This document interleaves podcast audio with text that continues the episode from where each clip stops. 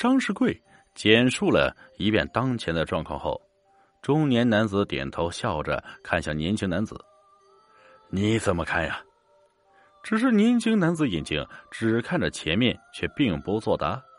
中年男子无奈的叹了口气，随后却又笑道：“没想到这越南偏隅之地，竟也有我等同道中人，而且似乎实力颇为不俗啊，手段更是狠辣。你可千万不要小视啊！”年轻男子依旧不出声，只是脸上却露出了一丝不服气的表情。还似带着一丝不耐烦，中年男子对营长抱了抱拳，说要过去了，并一再叮嘱他们，不管等下听到和见到什么，都不得跟上去。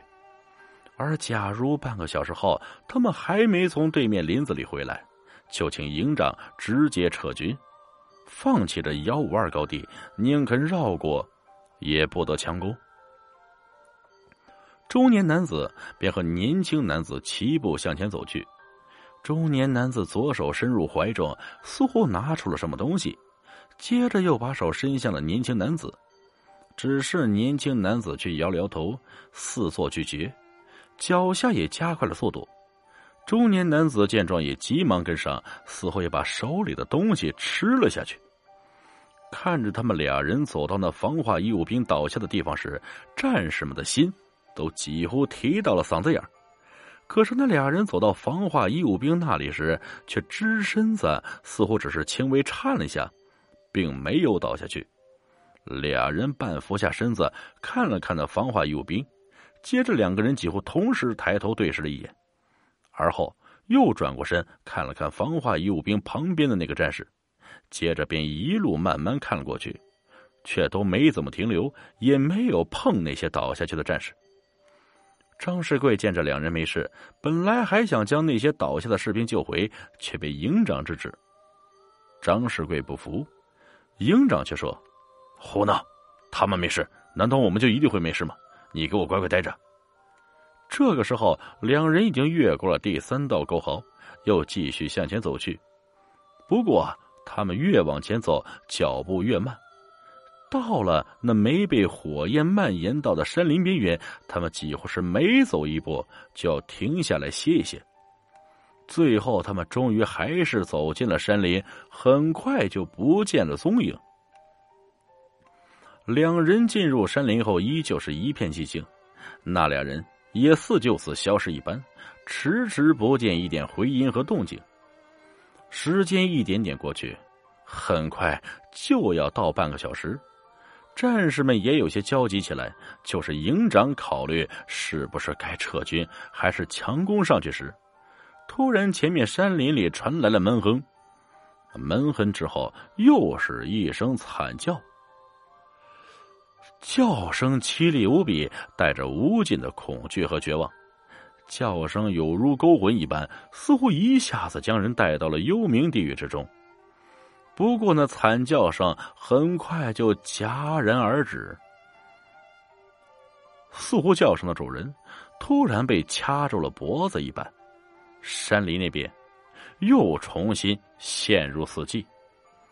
正担心进去的两个人是否陷入了危险，是否需要派人侦查一下时，山林里走出了两个人影，正是先前进去的那两个男子。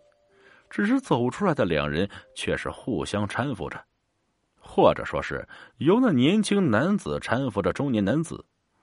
那中年男子已不复先前的俊朗和精神，双目紧闭，面如死灰。虽然身上没见什么伤口，人却似乎陷入了昏迷之中，整个身子几乎都瘫痪在年轻男子身上。不过年轻男似乎倒是无大碍。他看上去瘦瘦弱弱，力气却是颇大。这样扶着中年男子快步走了回来，到了营长跟前后，他对营长点了点头，也不说话，便扶着中年男子准备离去。先救人！张世贵早就等急了，准备和三连士兵一起冲上去。年轻男子刚跨出几步，却突然转头冷冷喝道：“别救了，他们都死了。”战士们愣在了原地，眼里除了疑惑，也带着惊诧。等反应过来后，便化成了无尽的悲痛和愤怒。年轻男子继续向下走去，悠悠的丢下了一句话：“他们早死了，最好不要碰他们，就地掩埋吧。还有树林里也有两具尸体，你们更不能碰，用火烧了。”战士们冲进沟壕后，果真如年轻男子所说，先前那些倒下去的战士都已气绝，脸色乌黑，只是身上却不见一点伤疤。营长命令张世贵带着三连战士们加紧时间拿下幺五二高地，而他和警卫员进来了森林后，也果然在一棵大树下发现了两具尸体。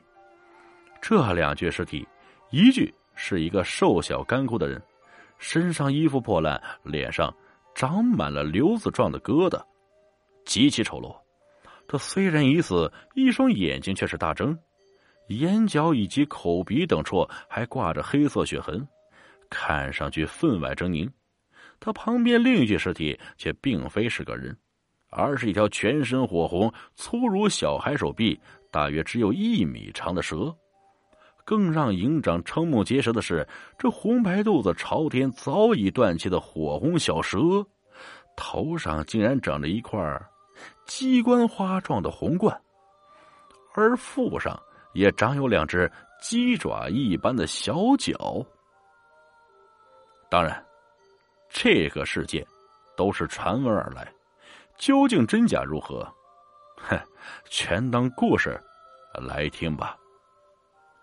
本期故事播讲完毕，感谢各位听众的收听，我们下期再见。